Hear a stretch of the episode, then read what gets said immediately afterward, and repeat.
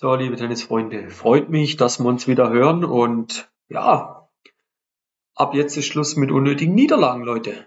Jetzt habt ihr die Podcast-Folge eingeschaltet, jetzt seid ihr mit am Start und jetzt geben wir euch ein paar Tipps mit auf den Weg, wie ihr eine unnötige Niederlage in Zukunft ad acta legt und im Gegenteil einfach mal Dinge tut, die euch am Ende als Sieger vom Platz gehen lassen.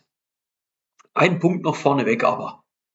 Was ist eine unnötige Niederlage? Also ganz ehrlich, ich mag das Wort nicht so, weil was ist unnötig? Du hast doch in der eigenen Hand gehabt, Alter. Du hast doch in der Hand gehabt. Du hast doch Entscheidungen getroffen auf dem Platz. Dein Gegner hat Entscheidungen getroffen. Und vielleicht waren diese Entscheidungen besser wie deine hoppla, tut weh, ha? Ja, da musst du dir überlegen, was kannst du in Zukunft machen, dass diese, nennen wir es mal sprichwörtlich, scheinbar unnötigen Niederlagen weniger werden, vielleicht gar nicht mehr vorkommen. Aber wie ihr wisst, eine Niederlage ist kein Beinbruch. Ein Beinbruch ist das teilweise Fehlverhalten, was immer noch sehr viele Spieler an den Tag legen nach Niederlagen. Aber auch dazu gibt's ja mittlerweile eine Podcast-Folge, kann man sich ja anschauen. Oder besser gesagt anhören. Ich glaube, ein äh, YouTube-Video dazu haben wir auch gemacht. Dann, wenn du es lieber sehen willst, dann äh, schaust du dir das Video halt mal an, wie du dich nach Niederlagen verhalten solltest. Und jetzt gehen wir dir mal ein paar Punkte mit. Das sind total, was habe ich mir hier aufgeschrieben? Zwei, vier, sechs, ja, sechseinhalb, sieben Punkte, wobei der eine ist das gleiche ähm, sechs Punkte, sagen wir mal. Ne? Gehen wir die jetzt mal mit. Der erste Punkt ist, hast du überhaupt einen Plan? Hast du überhaupt einen Matchplan? Weil da scheitert's bei den meisten. Die spielen Tennis immer noch, auch im 2023, nach dem Prinzip Hoffnung. Die spielen Tennis nach dem Prinzip, ja, der Gegner, der wird schon so blöd sein und wird das Match gegen mich verlieren. Der hat ja keine Ahnung, wie es geht. Selber kann ich aber nicht mal sagen, wie hoch das Netz in der Mitte ist, wie lang ein Tennisfeld ist, geschweige denn wie breit ein Einzelfeld ist. Und ja, wie willst du dann das Match gewinnen? Du hast keinen Plan. So, und in Zukunft erstellst du dir einen Matchplan. Wie das geht, ist nicht schwierig, ja, und auf diese Dinge vertraust du. Gehen wir ein ganz kleines bisschen tiefer rein. Was ist ein Matchplan? Ich mache mir mal Gedanken über meine Stärken und wie ich die einsetzen möchte. Je nachdem, ob ich meinen Gegner kenne oder nicht, mache ich mir Gedanken, wie ich gegen die Schwächen des Gegners vorgehe und wie ich mich vor dem seinen Stärken mehr oder weniger beschützen tue. Ja, das Thema Matchplan ist ein ganz zentraler Punkt, wo ich aber auch in den 1 zu 1 Coachings mit Spielern immer wieder extrem auseinandernehme es kommt aber auch im Online-Kurs vor. Und ja, wer da tiefer reingehen will, sicherlich mal Kontakt aufnehmen. Dann können wir da mal schauen, wie wir deinen Matchplan in Zukunft mal auf ein vernünftiges Level bringen. Aber das ist definitiv ein Punkt, dass du mal in Zukunft einen Matchplan hast und auf diesen vertraust. Ja, Vertrauen, das heißt, da steckt auch das Wort Trauen drin trau dich doch mal, diesen dann von A bis Z, von der ersten bis zur letzten Spielsequenz durchzuziehen. Und nicht irgendwann zu sagen, ja, jetzt probiere ich halt doch mal was anderes. Ja, da wären wir nämlich beim zweiten Punkt. Konstanz bringt Sicherheit, Freunde. Macht doch mal konstant diese Dinge. Und ihr werdet merken, wie ihr Punkt für Punkt, Game für Game etwas mehr sammelt. Sicherheit gibt dir wieder Vertrauen. Ja? Vertraust du deinem Spiel, bist du selbstbewusster, hast du ein selbstbewussteres Auftreten am Platz, wird das dein Gegner spüren, er wird vielleicht anfangen nachzudenken. Ja, es gibt eine Abwärtsspirale, Freunde, es gibt aber auch eine Aufwärtsspirale. Und mal einen Matchplan zu arbeiten, einen Matchplan umzusetzen, auf diese Dinge zu vertrauen, Konstanz walten zu lassen, einmal diese Dinge immer wieder zu machen, das bringt dich letzten Endes schon mal ein ganzes Stück weiter. Ein weiterer Punkt, wo dich definitiv besser macht, wo dich ja diese unnötigen Niederlagen abhalten lässt, ist, schau doch erstmal auf dein eigenes Spiel und nicht auf das der Gegner. Ja? Viele Spieler und Spielerinnen, ich nehme euch Damen da leider nicht raus, machen häufig den Fehler, dass sie zu sehr nur auf die Gegnerin schauen. Ich habe das gerade vor paar Tagen mit einer Spielerin gehabt, die sich auf das Finale von den Clubmeisterschaften vorbereitet hat. Und sie hat gesagt, wie, Timo, du arbeitest auch mit solchen Spielern zusammen. Ja, selbstverständlich. Logisch. Dann habt ihr meine Philosophie, mein Leitbild, was auf den Homepages zu sehen ist, mal noch nicht gelesen. Mein Ziel ist es, den ehrgeizigen Tennisspieler, auch wenn er vielleicht schon 40 ist, ist er immer nur jung, ich bin ja selber auch erst 41er, oder bin ja auch schon 41, ich alter Sack. Ja? Euch zu helfen, euch Dinge zu zeigen, die ihr vom klassischen Tennistrainer halt nicht erfahrt, die ihr nicht seht. Entweder weil er es nicht weiß oder weil er keine Lust hat. Am Ende liegt irgendwo die Wahrheit dazwischen. Ja, aber was ich dieser Dame dann gesagt habe, ist, schau doch mal auf dein Spiel. Was zeichnet dich aus? Da waren wir schon wieder Richtung Matchplan. Da seht ihr, wie das zusammenhängt. Wo sind deine Stärken? Wie setzt du die ein? Was magst du nicht? Was machst du dagegen? Und ganz am Ende habe ich sie dann mal gefragt, was mag deine Gegnerin nicht? Hat sie gesagt, ja, weißt du, die ist langsam, die bewegt sich nicht gut, konditionell ist sie auch nicht die beste. Und dann habe ich gesagt, schau mal, hast du das Gefühl, dass das, was du mir jetzt gesagt hast, gegen die greifen könnte? Wir waren der Sache näher. Ich sage, schau mal, du hast noch gesagt, sie spielt gerne flach, sie spielt schnell, sie geht gerne ans Netz. Machen wir doch das mal so und so und so. So, wir haben also Informationen gesammelt, wir haben uns ein ganz kleines bisschen der Gegnerin gewidmet, aber das Hauptaugenmerk, das lag bei uns. Am Ende, notabene, sie hat das Match gewonnen, sie ist glückliche Clubmeisterin, sie hat ein geiles Turnier gespielt, wie sie erzählt hat.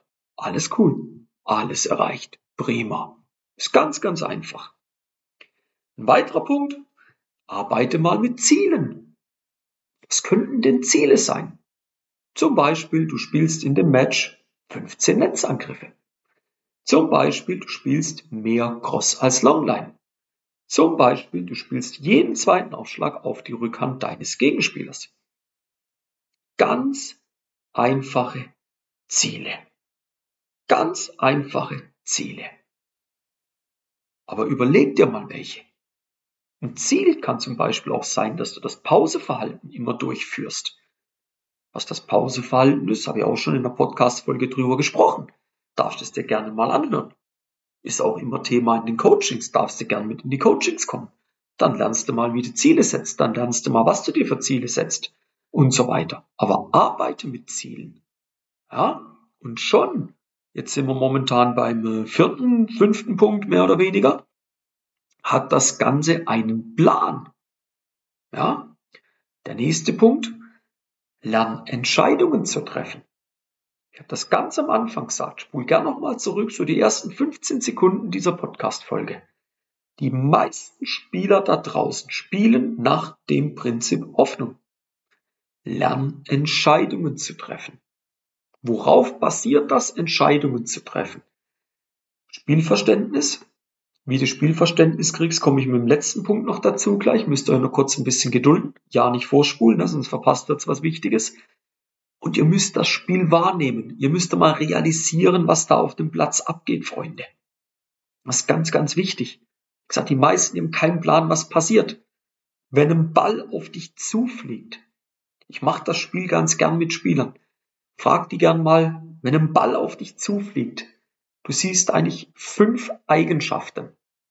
Das ist fünf Faktoren. Ich hab selber, weiß selber nicht, wie ich es nennen soll. Eigenschaften, Faktoren. Im Endeffekt ist es auch völlig wurscht, aber du siehst fünf Dinge. Jetzt frag dich selber mal, was siehst du, wenn der Ball auf dich zufliegt? Es ist eigentlich ganz simpel. Genial ist es nur, wie lange das dauert, bis diese Antworten kommen. Und dass teilweise wirklich Antworten vergessen werden. So, lösen wir mal auf. Was siehst du denn? Ganz simpel. Fliegt der Ball schnell oder langsam auf dich zu? Ist wichtig. Dementsprechend musst du schneller reagieren. Ja, kommt der Ball nach links oder rechts? Jetzt denkst du, Timo, was bist du für ein Klugscheißer? Ja, dementsprechend musst du nach links oder rechts laufen. Ist deine Orientierungsfähigkeit gefragt, junger Mann? Aha, jetzt haben wir schon zwei. Kommt der Ball kurz oder lang? Reaktion und Orientierung. Schlagauswahl. Welchen Schlag nimmst du, wenn der Ball kürzer kommt? Welchen Schlag wählst du, wenn der Ball länger kommt, wenn er höher abspringt? Triff Entscheidungen. Jetzt merkst du, wie komplex das ganze System eigentlich ist. Jetzt haben wir erst drei Faktoren. Kommt der Ball hoch, kommt der Ball tief?